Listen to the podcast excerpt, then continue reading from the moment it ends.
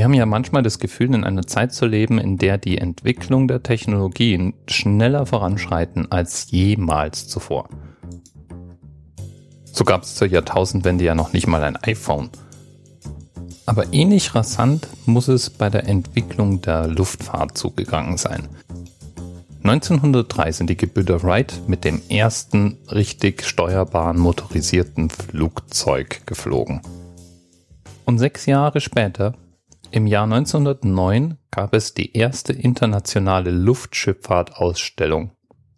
Und zu dem Anlass wurde in Frankfurt am Main auch die erste Fluggesellschaft der Welt gegründet, die DELAG. Und die war natürlich auf die Möglichkeit, Flugzeuge zu starten und landen zu lassen angewiesen. Und so eröffnete 1912 in Frankfurt-Bockenheim der erste Flughafen in der Nähe von Frankfurt. Den hat man allerdings zuerst mal nur für Luftschiffe vorgesehen. Das dauerte noch ein bisschen, bis da Flugzeuge starten und landen durften. Und der erste Anwendungsfall für Flugzeuge war der Transport von Post. Die Luftpost war geboren. 1930 schließlich beschloss dann der Frankfurter Magistrat, dass es einen größeren Flughafen, einen besseren Flughafen und einen mit mehr Ausbaumöglichkeiten brauchte und gab zu dem Zweck ein Gelände im Frankfurter Stadtwald zum Bau frei. Das ist auch die Stelle, an der auch heute noch der Frankfurter Flughafen steht. Eröffnung war 1936 und mit dem neuen Flughafen sollte Frankfurt zur zentralen Heimatbasis für Luftschiffe in Deutschland werden. Damals nannte man ihn den neuen Weltflughafen. Für die Versorgung der Luftschiffe mit Wasserstoff wurde eine Leitung zu den Fahrwerken Höchst verlegt und in der Nähe des Flughafens wurde der Stadtteil Zeppelinheim gegründet, um für die Familien der Luftschiffer entsprechende Wohnungen bereitzuhalten. Und wirklich, am Anfang waren hauptsächlich Luftschiffe unterwegs. Der Flughafen Frankfurt war von Anfang an der zentrale Umschlagplatz für Postlieferungen nach Nordamerika und vom Flughafen Frankfurt aus konnte man praktisch alle großen europäischen Hauptstädte anfliegen. 27 Fluglinien flogen den Flughafen Rhein-Main regelmäßig an. Und schon im Jahr seiner Eröffnung gab es knapp 60.000 Fluggäste. Das muss für damalige Verhältnisse eine enorme Zahl gewesen sein. Heute sind es wahrlich keine 60.000 Passagiere mehr, sondern 60 Millionen, die jedes Jahr durch den Flughafen Frankfurt am Main geschleust werden.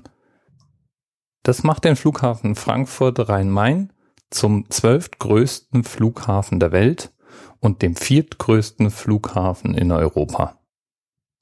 Und Luftpost ist immer noch eines seiner wichtigsten Standbeine. Oder Luftfracht allgemein.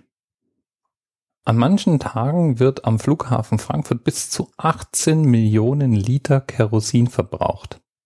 Und der Flughafen Frankfurt hat nicht nur über 400 Geschäfte, die dort ansässig sind, sondern gibt auch knapp 70.000 Menschen Arbeit.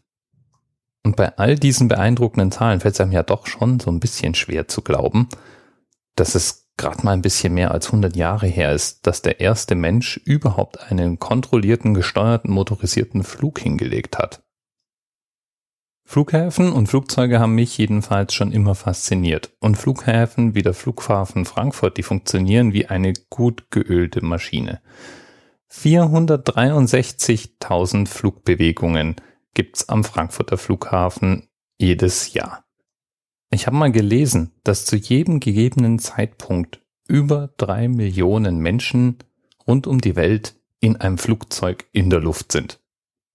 Ich bin mir sicher, die Gebrüder Wright, die wären aus den Latschen gekippt, wenn man ihnen damals hätte verraten können, was ihre Entwicklung auslösen würde.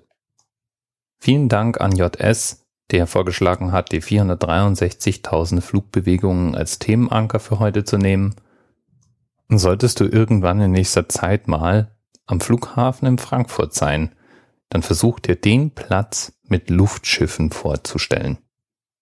Bis bald. TMRS 10, 9, 8. The experience of 47 individual medical officers. Was hier über die Geheimzahl der Illuminaten steht. Und die 23. Und die 5. Wieso die 5?